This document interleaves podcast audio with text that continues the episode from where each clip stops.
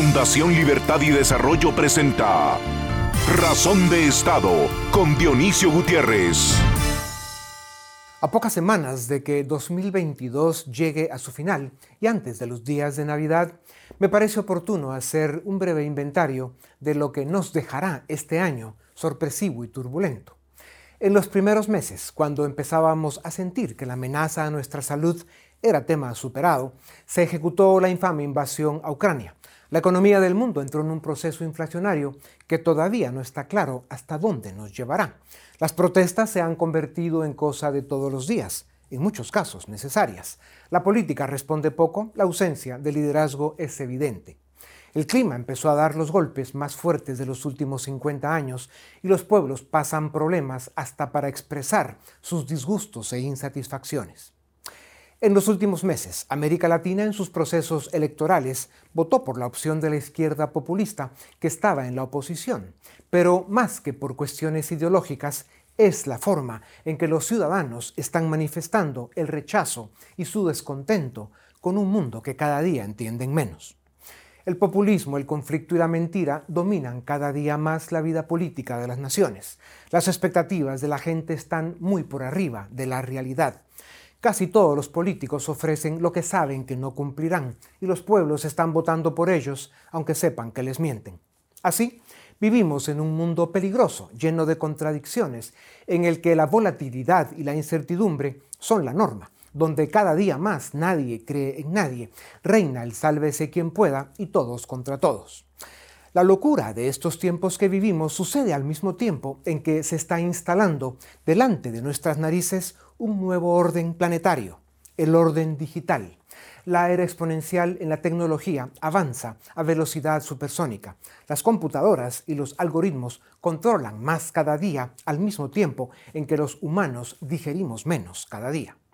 Esto no es cuestión de optimismo o pesimismo, es cuestión de datos. Solo hay que ver la cantidad de naciones gobernadas hoy por delincuentes y autócratas.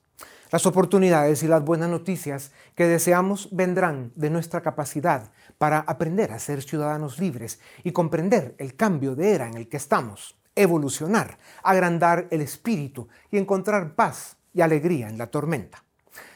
Para alcanzar esta quimera debemos tomar conciencia respecto a que el modelo educativo del mundo está atrasado 20 años y es evidente que no estamos preparados para cuando concluya la fusión entre la infotecnología, la biotecnología y la inteligencia artificial, que será pronto, y podríamos encontrarnos con un planeta en el que un algoritmo decidirá por nosotros qué estudiar, con quién casarnos y por quién votar.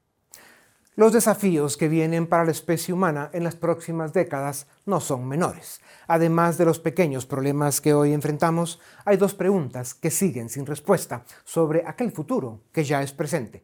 La primera, ¿quién tendrá el control de los algoritmos y la inteligencia artificial? ¿Las grandes tecnológicas o los gobiernos? La segunda, ¿cómo quedan la libertad individual, la privacidad y la preeminencia del ser humano como centro de la creación? Podremos encontrar un equilibrio entre el poder de la tecnología y el bienestar integral del ser humano?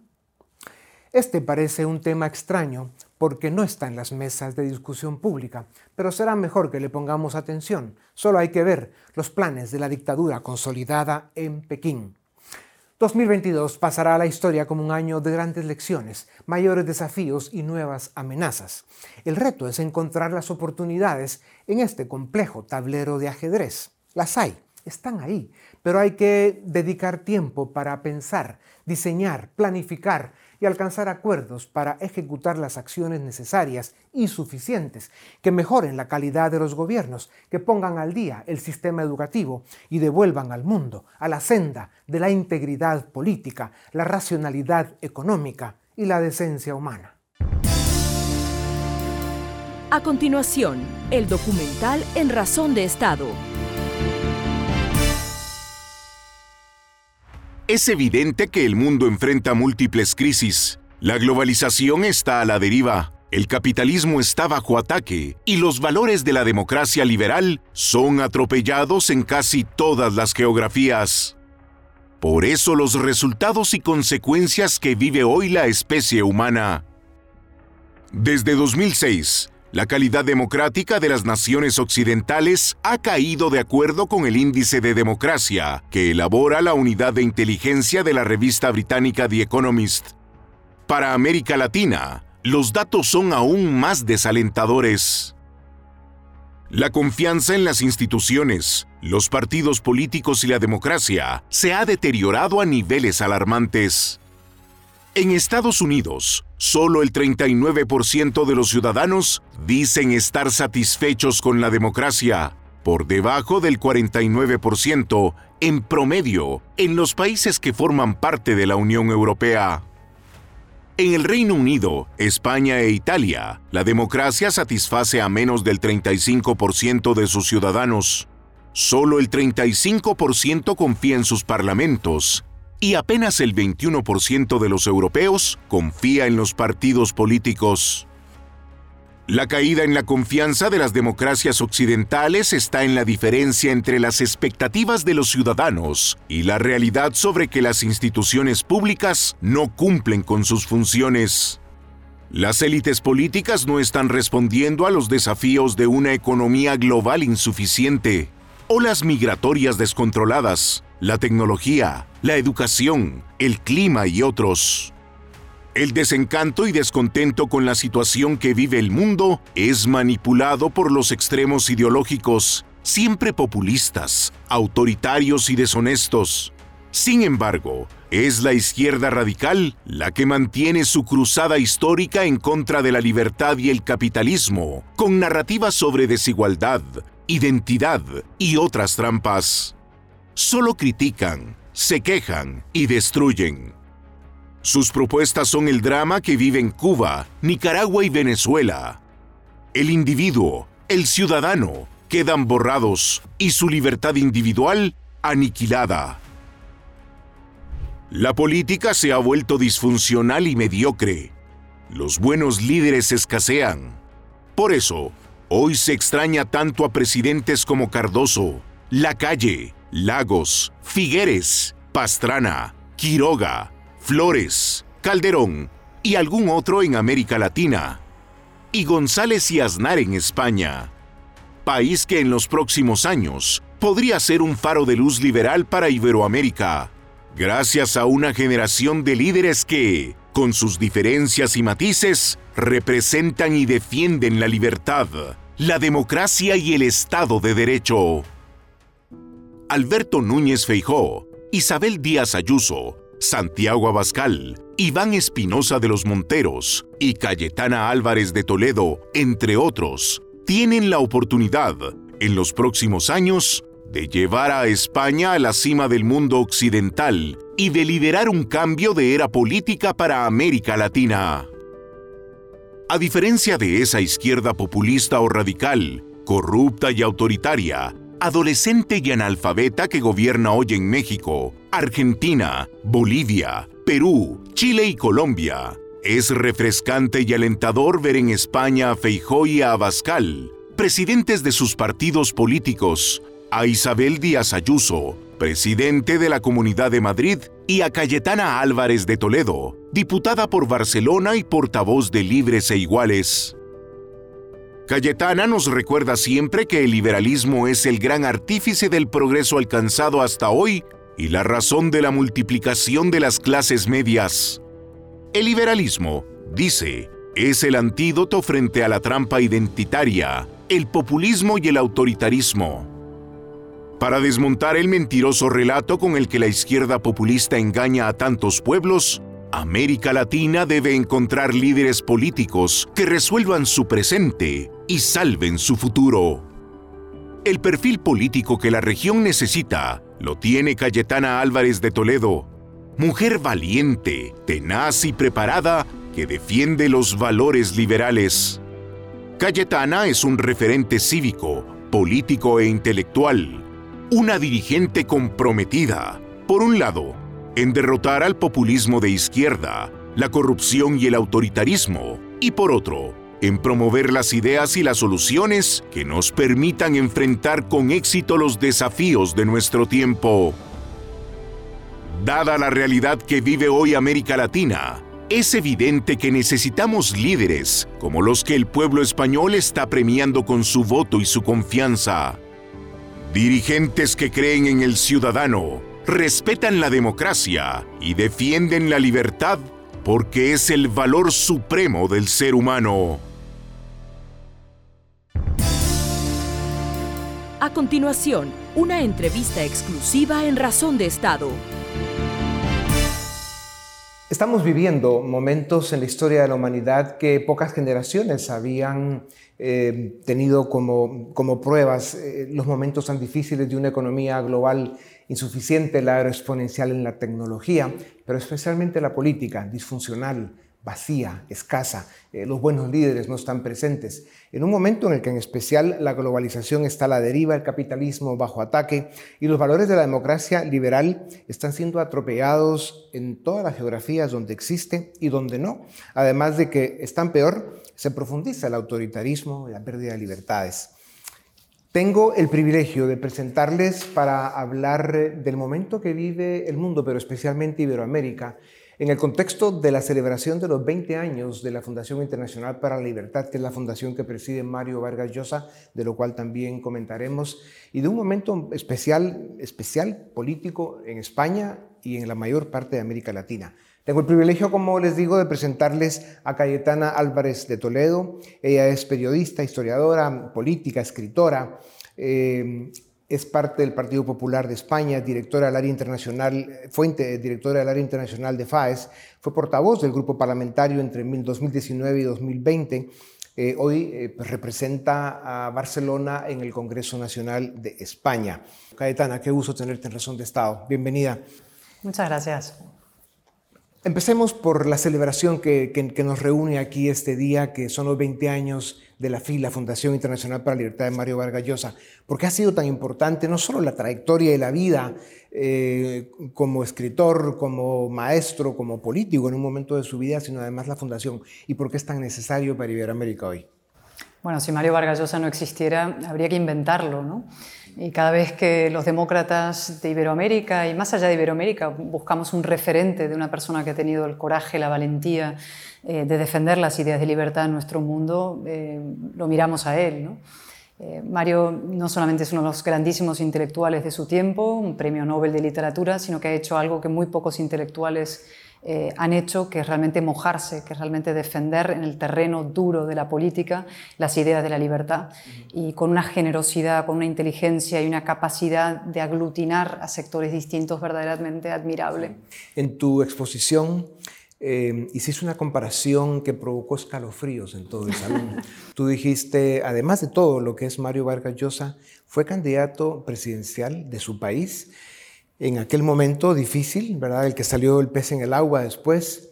Y hoy vemos a este señor de un sombrero que se llama Pedro Castillo, eh, un analfabeto profesional que, bueno, está haciendo más de lo que vienen haciendo en América Latina tantos políticos de hace tiempo.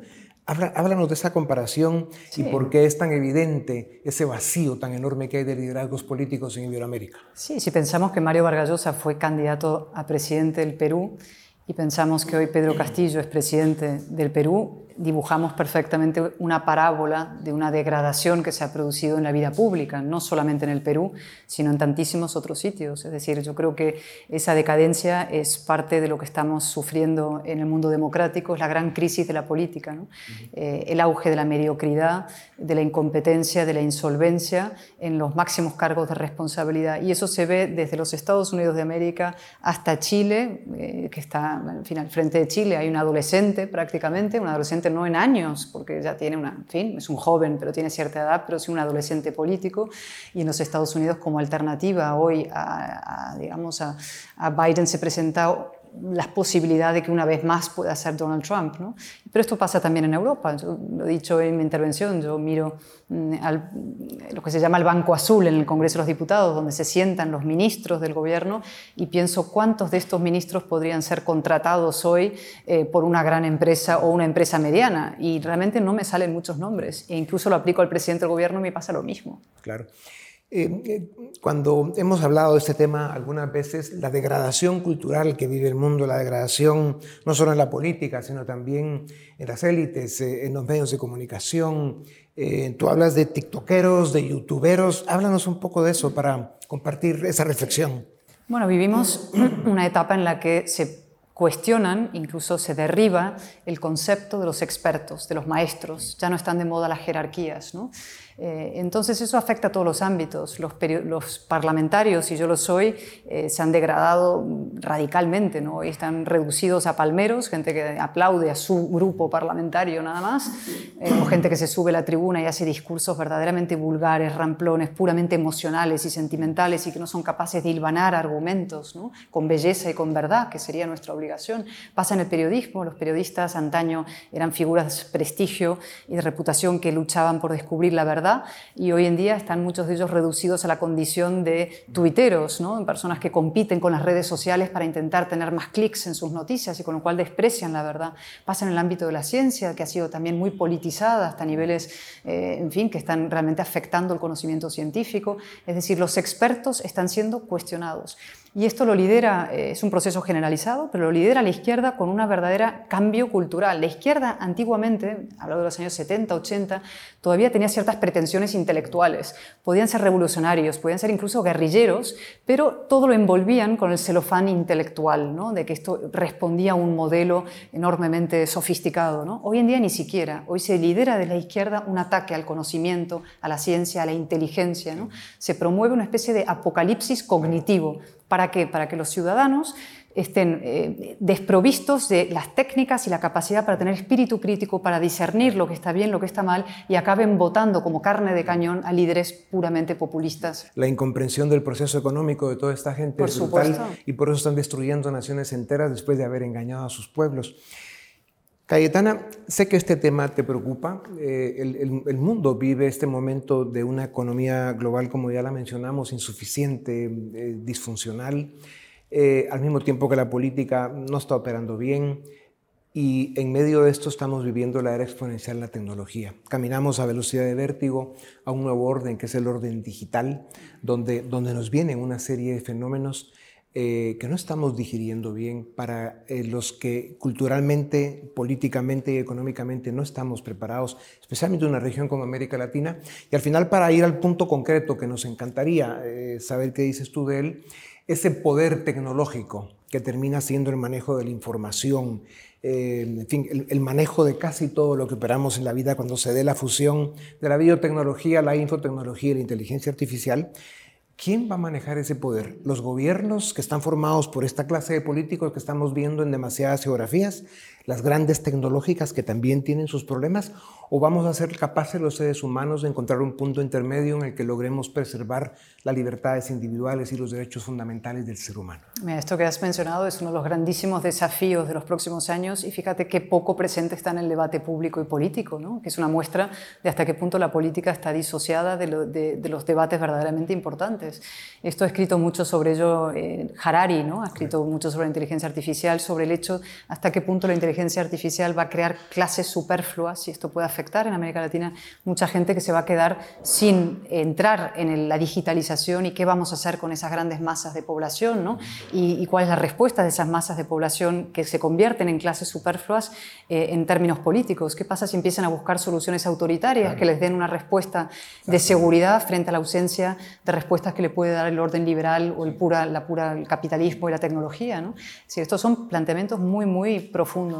Y a partir de ahí, sobre tu pregunta, ¿no? ¿quién lo va a dominar? Mi pregunta es eh, más que qué va a pasar, qué debemos hacer nosotros. Esa es mi obsesión, ¿no? Más allá, gente me decía, ¿qué va a pasar en América Latina? ¿Van a seguir ganando la izquierda? Y le digo, pues depende de nosotros. Es decir, nosotros tenemos que ser capaces de utilizar esas armas de la tecnología para el bien, para la comunicación, para la, para la profundización en la democracia, no para su destrucción.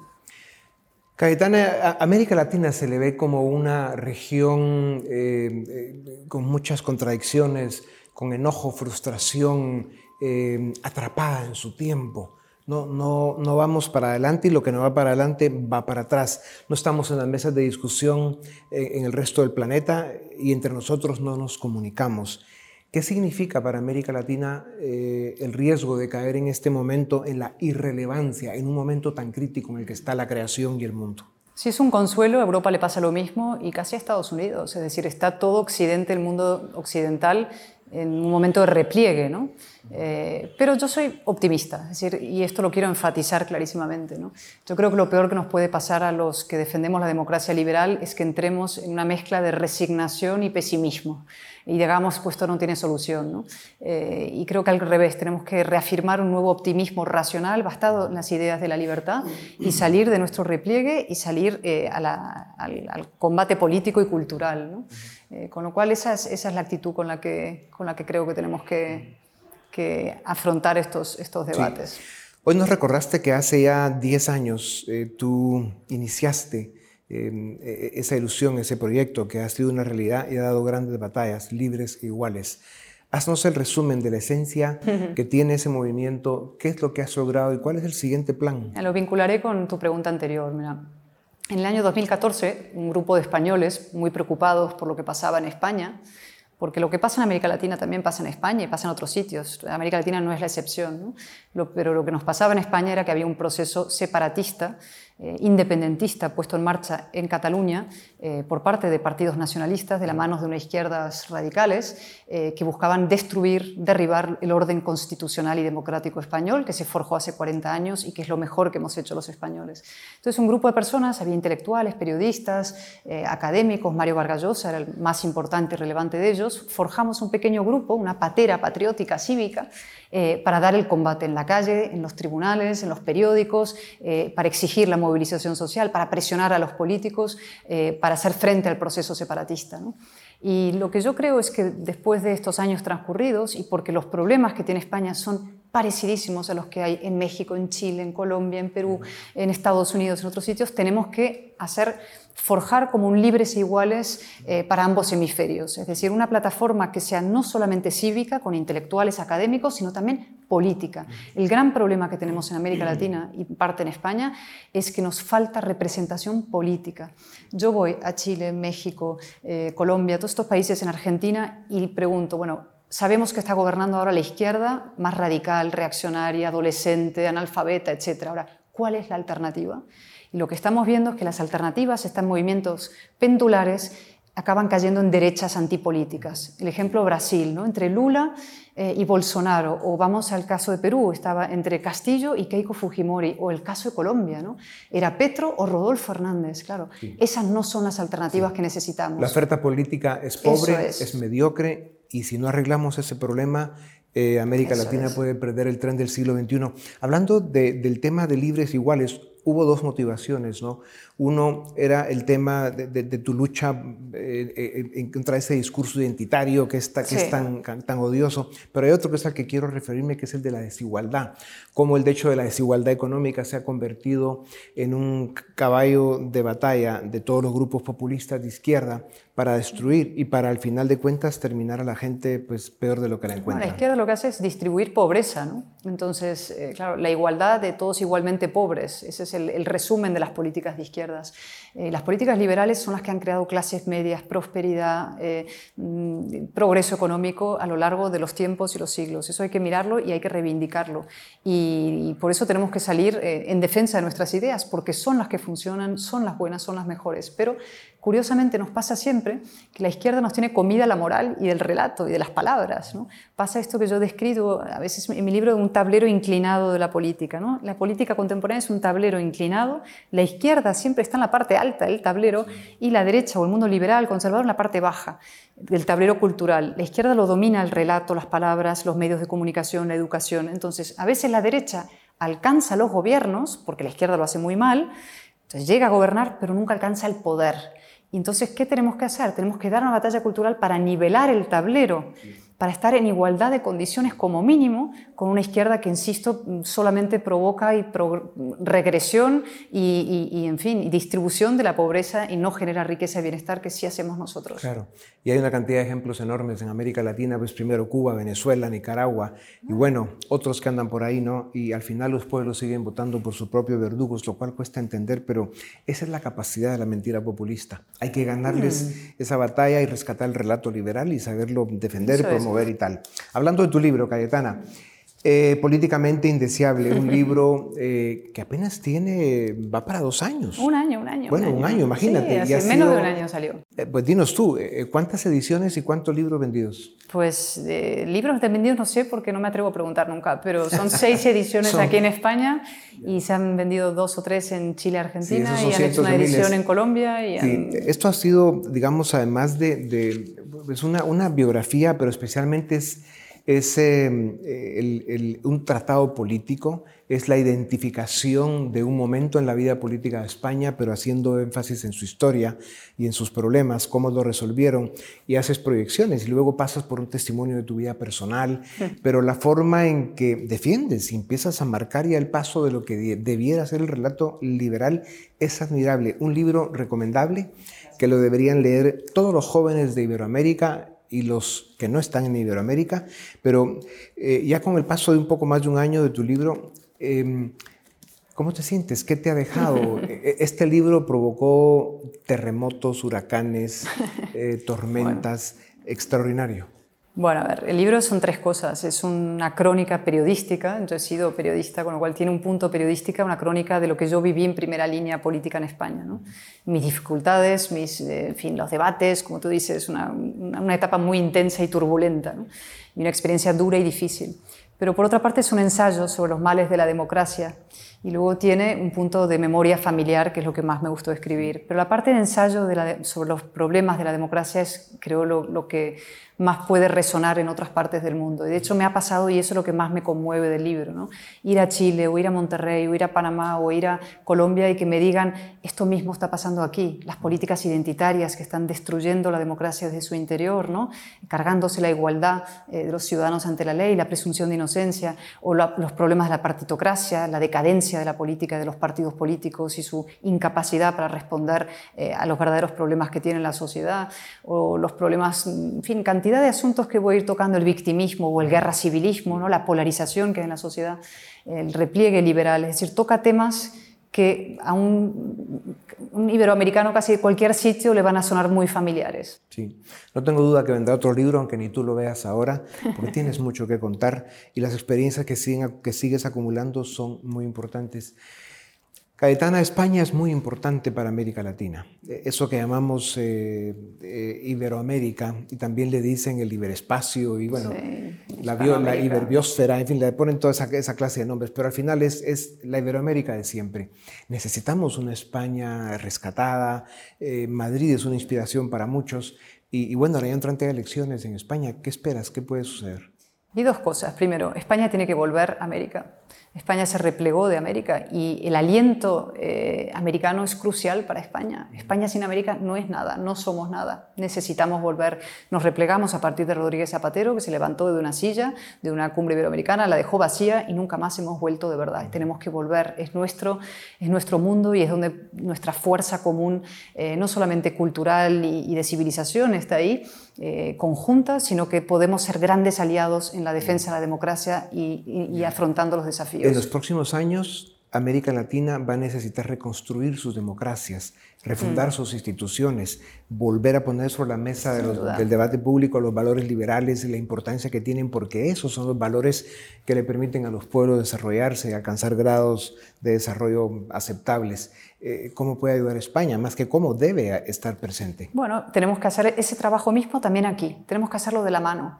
Eh, nosotros tenemos un gobierno que se llama Frankenstein aquí, un gobierno Frankenstein, es un gobierno formado por el Partido Socialista con Podemos, que es una fuerza chavista y por tanto comunistoide, involucionista, y todo tipo de trozos y muñones identitarios, separatistas, filoterroristas, golpistas. Es decir, realmente tenemos un gobierno que está eh, en fin, generando enorme mm, erosión institucional y económica al país y tenemos que proponer una alternativa clara para ganar unas elecciones de manera mayoritaria. Y tenemos que ir de la mano de nuestros hermanos iberoamericanos en la misma tarea. Lo fácil es irse a los extremos y lo difícil es mantenerse en, en el orden democrático. ¿Por qué es tan difícil la democracia? Bueno, porque es un sistema maravilloso que requiere razón, requiere equilibrio, requiere inteligencia y requiere generosidad. Y esa es la belleza que tiene, ¿no? Ser, yo siempre digo, el populismo es el atajo de los mediocres para salir a la plaza pública con un megáfono y empezar a apelar a las bajas pasiones, a los bajos instintos, al odio, al miedo, al rencor social, etc. Eso es muy fácil, lo hace cualquiera. Cualquiera hace eso, incluso yo podría salir a la plaza y hacerlo.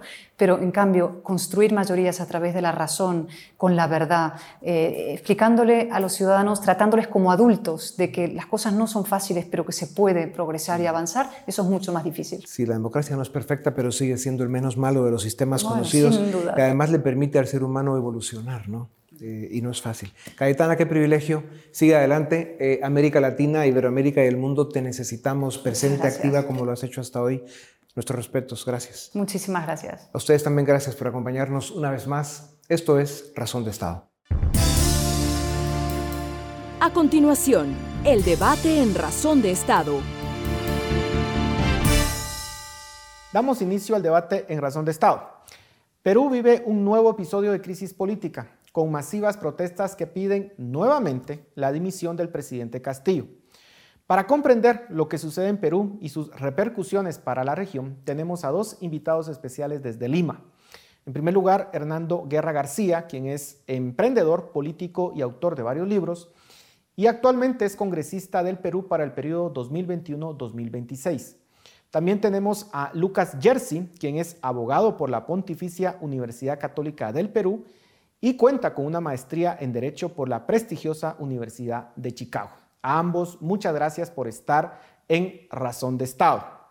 Hernando, quisiera empezar contigo. ¿Cómo entender la crisis que vive el Perú nuevamente? ¿Por qué se pide por enésima vez la dimisión del presidente Castillo con unas protestas multitudinarias. ¿Cuál es tu lectura de lo que sucede en Perú? Bueno, yo creo que es una agudización de, algo que ha venido este, dándose en nuestro país eh, casi, casi desde el principio de este gobierno. Este gobierno no solamente ha sido una excepción en su incapacidad, sino que ha sido casi una bofetada para el pueblo peruano en su inmoralidad. Eh, la agudización creo que deviene en que la fiscal de la Nación termina siendo una acusación que envía al Congreso, una acusación sustentada eh, sobre una serie de delitos que el presidente habría cometido con su entorno más cercano.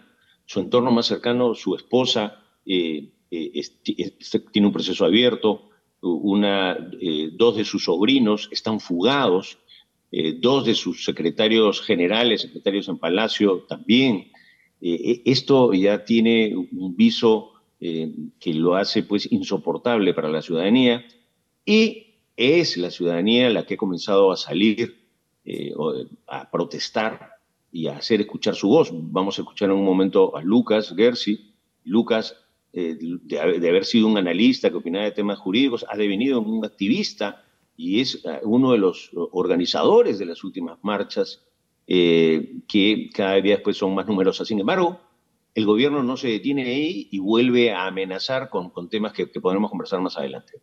Lucas, ¿cuál es tu análisis de la situación de Perú? ¿Cuáles crees que son las causas de la crisis? ¿Coincides con Hernando? Eh, muchas gracias, Paul. Antes que nada, agradecerte por la invitación y agradecer a Hernando por estar aquí en el panel, compartir estos minutos con nosotros. Yo siento que la situación de nuestro país es extraordinariamente grave, porque están confluyendo dos temas muy peligrosos, ¿no? De un lado, un gobierno que tiene una vocación autoritaria, que desde el primer día ha amenazado con dar un autogolpe de Estado, con cerrar el Congreso, con hacer una asamblea constituyente al estilo chavista del socialismo del siglo XXI, que desde el primer día ha amenazado a los periodistas, ha atentado contra la libertad de prensa. Entonces, por un lado, un proyecto autoritario muy agresivo. Y por otro lado, el problema de la corrupción. El presidente de la República está inmerso no en una investigación, sino creo que en más de seis investigaciones y ya la corrupción es totalmente descarada y está siendo objeto de discusión pública en estos momentos. Entonces, cuando se combinan esas dos cosas, la situación del país es muy precaria. Eh, han sido eh, es la situación más difícil del Perú, sin duda, en varias décadas, ¿no?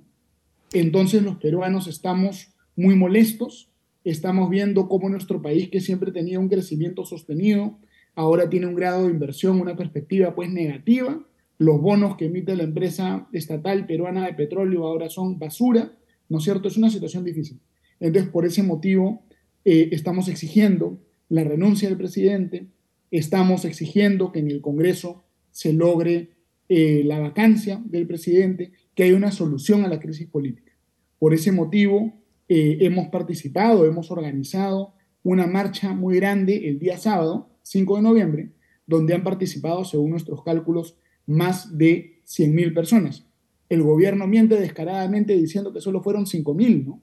Pero revisando cualquier video de los drones, se ve que hubo más de 100.000 personas. Y además esta movilización totalmente pacífica fue reprimida por la policía de una manera violenta. Dos personas detenidas arbitrariamente lanzaron a la policía en caballos a embestir contra las personas y uno de ellos incluso tuvo un brazo roto. Y eso está prohibido, el uso de los caballos en manifestaciones, por el Tribunal Constitucional del Perú. Entonces, una mayor represión, una mayor desesperación del gobierno, pero estamos haciendo todo lo posible para que esta crisis política se resuelva lo antes que se pueda. Ahora, Hernando, eh, según la encuesta del mes de octubre del Instituto de Estudios Peruanos, el 62% de los encuestados desaprueba la gestión del presidente. Pero es interesante que el 81% desaprueba también al Congreso. Eso significa que hay una desconfianza sobre los órganos del Estado. Eh, ¿Por qué el Congreso también tiene esa alta desaprobación? ¿Cuál es la crisis interna que enfrenta el Congreso? Tú que estás pues, dentro de este importante organismo del Estado peruano, ¿cómo lo ves? Dentro de los desaprobados. a ver, eh, obviamente los congresos no son populares en ningún país, pero eh, lo que sucede es que hay una parte, yo diría mayoritaria del Perú, que está esperando eh, que Castillo sea vacado. Y, el Congreso no ha podido vacarlo. Contra el discurso del presidente de la República, por ejemplo, en la OEA, donde él dice que venga por favor la OEA porque habría amenazas de un golpe de Estado de nuevo tipo hecho por el Congreso. Eso no es cierto, no solamente no es cierto. El Congreso al que yo pertenezco le ha dado el sí a tres gabinetes del presidente Castillo, con el voto en contra de mi bancada. Este Congreso ha rechazado dos vacancias que se han presentado, es decir, es un Congreso en el que la mayoría de la ciudadanía está pidiéndole que pueda vacar, pero no existen aún los votos para ello. Es decir, esta es la prueba de que los contrapesos de alguna manera funcionan en nuestro país y no como dice Castillo, que es más bien un Congreso obstruccionista. Yo diría que este es un Congreso al que le ha faltado más decisión y ojalá mis colegas parlamentarios, ahora con las nuevas pruebas y ahora escuchando a las calles, procedan a vacar al presidente o avanzar en la acusación constitucional. Los congresos no son homogéneos, los congresos no piensan igual, los congresos tienen siempre oposición, los congresos tienen diferentes grupos y en nuestro país, como creo que es en muchas partes de Latinoamérica, estas bancadas están aún más fraccionadas. Nosotros empezamos con siete bancadas, ahora somos trece bancadas, trece grupos porque se han partido, hecho que aproveche el gobierno para eh, acercarse a congresistas con obras y otros ofrecimientos. Y yo espero que eso cambie. Y eso explica, obviamente, esta baja aprobación. Pero por otro lado, también aquellos que quieren defender a Castillo están en contra del Congreso porque sienten que nosotros queremos votarlo. Entonces la suma es un poco complicada, eh, pero es parte de un reflejo, creo, de, nuestra, de nuestro país. ¿no? Lucas, eh, esta misma encuesta eh, lo que nos indica es que el rechazo al presidente Castillo es mayor en el Lima metropolitano, en donde ese rechazo alcanza incluso el 76%. En el Perú rural la desaprobación es del 43%. La pregunta es, ¿hay una división urbano-rural en esta crisis política o el, rechazo es transversal a toda la sociedad peruana?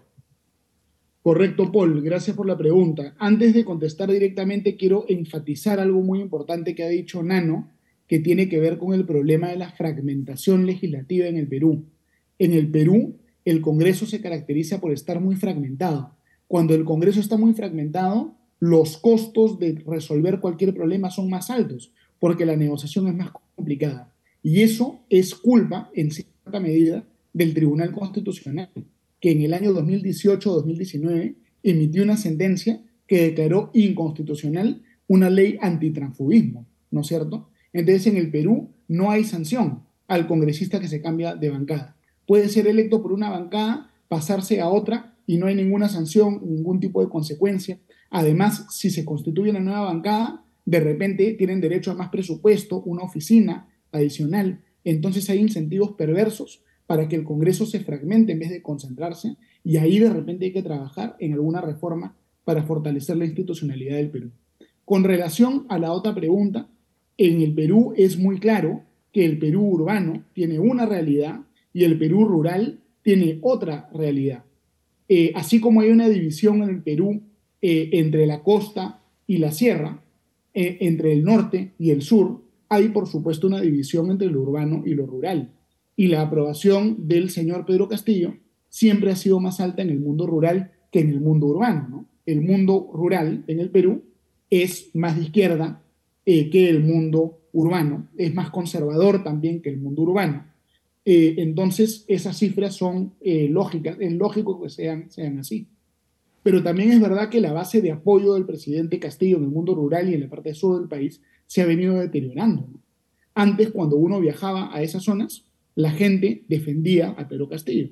Hoy en día la gente muchas veces te dice, ojo, yo soy de izquierda, yo quiero una asamblea constituyente, yo quiero el cambio del modelo económico, pero estoy en contra de los corruptos, estoy en contra de Pedro Castillo. Y hay figuras de la extrema izquierda peruana que están haciendo ciertos esfuerzos de repente ahora por distanciarse un poco del gobierno por la corrupción. Entonces, su posición se deteriora en todas partes, incluso cuando es más sólido en algunos lugares que en otros. Ahora, Hernando, eh, el 57, el 59% de la población cree que el presidente Castillo está involucrado en corrupción. ¿Qué tanto avanzarán los casos legales que se tienen en contra del círculo cercano del presidente Castillo? ¿Qué tan independiente es la justicia en el Perú? Quería solamente señalar una reflexión adicional sobre lo que ha comentado Lucas y, las cifras. Eh, es cierto que tiene una alta aprobación, una mayor aprobación, no alta, en el mundo rural, pero hay que contrastar nuestra población, es decir, en el Perú casi el 70% de la población está en ciudades. Es decir, es la gran mayoría que está en las ciudades eh, y no en el mundo rural. Entonces ahí también se puede esconder una especie de, estadística, ¿no? Excelente aclaración. Eh, em, adicional, bueno, respecto a cuánto pueden avanzar, a ver, es cierto que eh, el Poder Judicial, el Ministerio Público, eh, fue utilizado. Yo creo que, que hubo una judicialización de la, de la política peruana. Eh, el Ministerio Público en algunos casos, en mi opinión, ha abusado eh, en detenciones, en detenciones arbitrarias. Lo hemos vivido nosotros con la presidenta de nuestro partido, que estuvo injustamente detenida, simplemente por lo que se llama detención preventiva aquí. Por, por detención preventiva uno lo puede meter tres años a la cárcel porque el juez dice, vamos a ver. Eh, sin embargo, luego han habido cambios a nivel del Ministerio Público y la actual fiscal de la Nación es una mujer reconocida eh, por, diría yo, tirios y troyanos en su rectitud. Ella ha hecho una investigación bastante acuciosa, ha acumulado, creo que son ocho o nueve carpetas fiscales que se las queremos presentar a la OEA acá nosotros estamos convencidos de que este tema de traer a la OEA, y dicho ese paso, va a venir el canciller de Guatemala, esperemos que sea objetivo, eh, son carpetas bastante bien fundamentadas. Hay un camino que es la acusación constitucional que la hace el Congreso de la República, es un camino que no es muy expeditivo, es un camino largo, eh, porque además tenemos que ceñirnos a las causales de vacancia que dice la Constitución, y ahí pueden haber vacíos. Hay también el camino de la vacancia, que a mi juicio es más, más rápido, pero sin embargo hay que tener un número alto de votos. Ese es otro tema. Eh, el, tener un número alto de votos hace y contribuye a este equilibrio de poderes del cual Castillo se queja y dice que no tiene. Y por último, hay algunas otras vías más rápidas que pueden ser una suspensión del presidente precisamente por obstruir a la justicia, que es algo que se puede contemplar. En todo caso, la investigación fiscal ha sido muy pulcra eh, y ahí están las pruebas que también cuando venga la misión de la OEA se las vamos a hacer llegar, le vamos a hacer llegar todas las carpetas con fotografías, datos, declaraciones de, colaboradores eficaces. Repito, declaraciones de gente que ha trabajado estrechamente con el presidente, que ha sido secretario de la presidencia de la República, al cual se le encontró dinero en un baño de Palacio de Gobierno y que después se fugó. Entonces, el, tema es realmente escandaloso. Ahora, Lucas, desde el 2016, tú me corregirás si estoy mal, pero Perú ha tenido seis presidentes. Em, ¿Cómo sale Perú de esta crisis? Porque pues ya nos explicaba Hernando que una opción es, por supuesto, la salida del presidente Castillo, que es algo que ustedes están pidiendo también como sociedad civil, pero ¿es esta realmente la salida para la crisis que enfrenta un país con una inestabilidad tan grande en los últimos años? Correcto, correcto, Paul. A ver, hay varias reflexiones interesantes que hay que hacer con relación a eso. Una reflexión importante es que en el Perú la crisis política en el sentido de la entrada y salida de varios presidentes en un periodo corto de tiempo no necesariamente significa que va a haber un deterioro económico, ¿no es cierto? El Perú más bien es resiliente en su economía frente a las vacancias, las diferentes situaciones que hemos estado viendo. La mayor crisis en este momento es la permanencia en el gobierno de Pedro Castillo, porque Pedro Castillo es una persona que tiene una agenda autoritaria.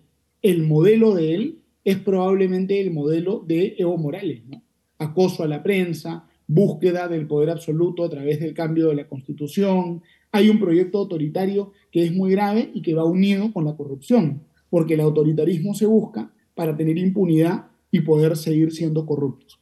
Entonces, esa es una dimensión de la crisis que hay que desactivar. Es verdad que el Perú ha tenido inestabilidad política desde antes de Pedro Castillo.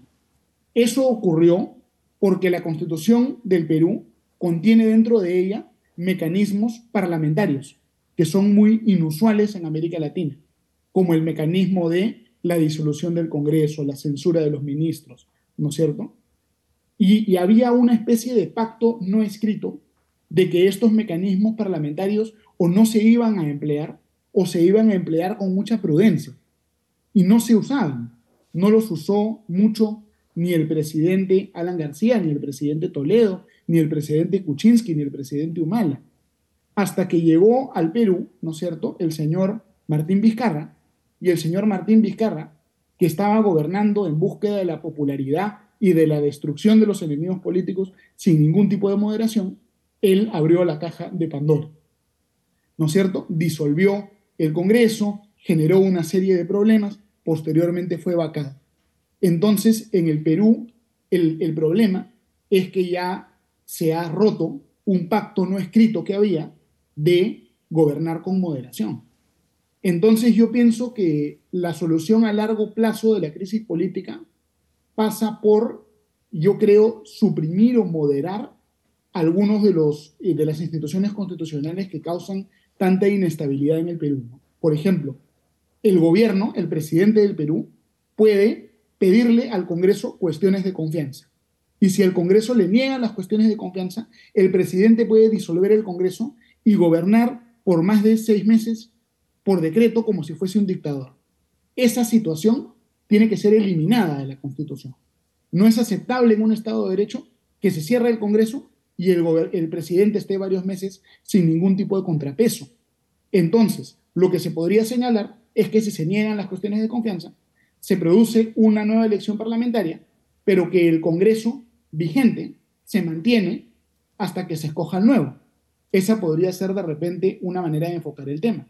Otra manera de enfocar el tema sería de repente señalar que eh, sencillamente ya no va a haber posibilidad de disolver el Congreso o de repente señalar que ya no va a haber posibilidad de disolver el Congreso ni de censurar a los ministros, acercando al Perú a un presidencialismo más tradicional. ¿Se requieren reformas de la Constitución para dar estabilidad? Por supuesto que sí. Y el Congreso de la República ya ha aprobado algunas reformas para dar estabilidad, por ejemplo, limitando los temas respecto de los cuales se puede hacer cuestión de confianza. Pero hay ciertos aspectos estructurales que tenemos que corregir. Lamentablemente me queda un minuto de tiempo nada más y quisiera preguntarte, Hernando, eh, ¿qué solución le ves a, largo plazo en 30 segundos?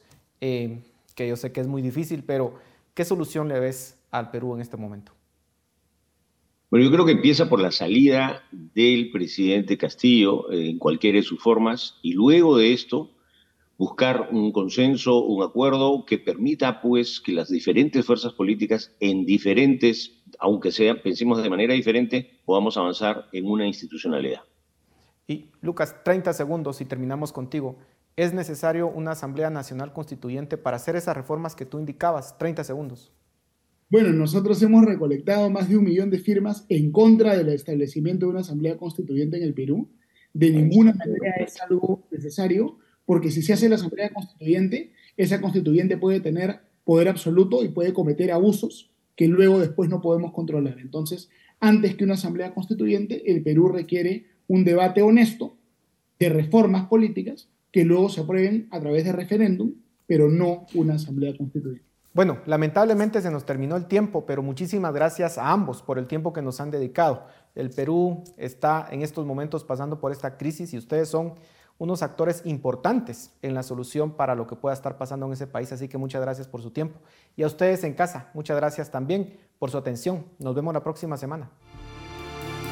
Razón de Estado con Dionisio Gutiérrez es una producción de Fundación Libertad y Desarrollo.